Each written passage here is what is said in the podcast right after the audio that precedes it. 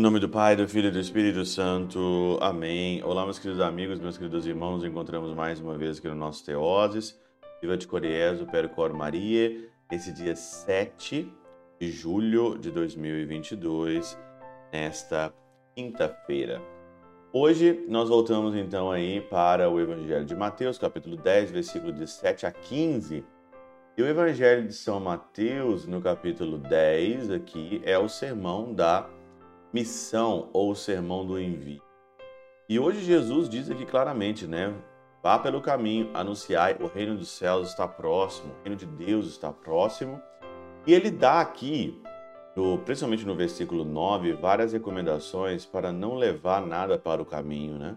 Ele fala aqui, ó, não leveis ouro, nem prata, nem dinheiro, nem na vossos, vossos cintos, nem sacola para o caminho, nem duas túnicas, nem sandália, nem bastão, porque o operário tem direito ao seu sustento. Não levar nada para o caminho. Interessante é que Santo Hilário de Pontier, em Mateus, aqui no capítulo 10, ele faz um, uma comparação, um comentário sobre o detalhe da cintura.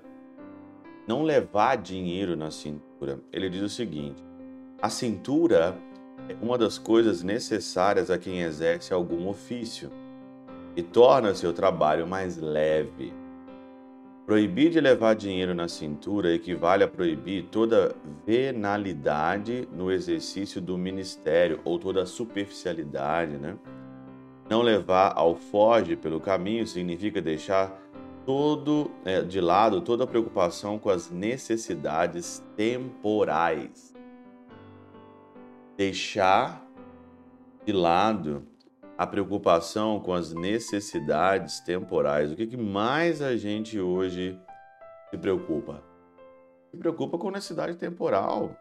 Toda hora nós estamos preocupados né, com o que comer, com o que vestir, com o que fazer, com o que é isso, como eu vou pagar isso. Dificilmente a gente acredita mesmo de fato na providência de Deus. Eu gosto de sempre trazer no meu coração as frases de Santo Hilário, de, de Santo Inácio de Loyola, Fazei tudo como dependesse de você e acreditai na providência como tudo dependesse de Deus. Né? Então, essa preocupação com as necessidades temporais que atrapalham o ministério, atrapalha o desenvolvimento com o Senhor, atrapalha a busca pela santidade. Pois todo tesouro terrestre é pernicioso ao coração. Todo tesouro terrestre é pernicioso ao coração, porque onde está o nosso tesouro, ali estará o nosso coração.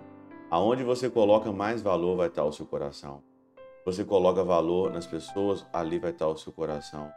Você coloca valor no dinheiro, no carro, na casa, ali vai estar o seu coração. E o seu coração não é feito para as coisas. O coração é feito para Deus. Diz também nem duas túnicas, pois basta uma só túnica àquele que se revestiram de Cristo depois de ter recebido a inteligência da fé, deve-se rejeitar as vestimentas que apresentam os hereges ou a antiga lei. Nem sandálias, porque no, nossa terra santa é desembaraçada dos espinhos e aguilhões do pecado. Como foi dito a Moisés, não devemos ter nenhum outro preparo para andar senão aquele que recebemos de Cristo. Andar porque o nosso reino não tem espinhos, não tem aguilhões, e devemos ter, é, ter nenhum outro preparo para andar. Nós temos que andar segundo aquilo que Cristo deu para cada um de nós.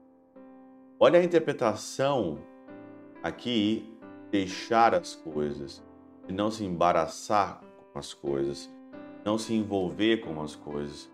E aí é claro que a palavra vai é, dizer que você precisa das coisas, mas você não pode ter o seu coração apegado a elas.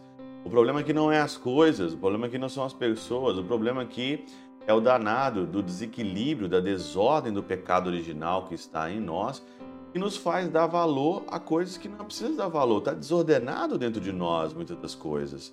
Está desordenado a nossa vida.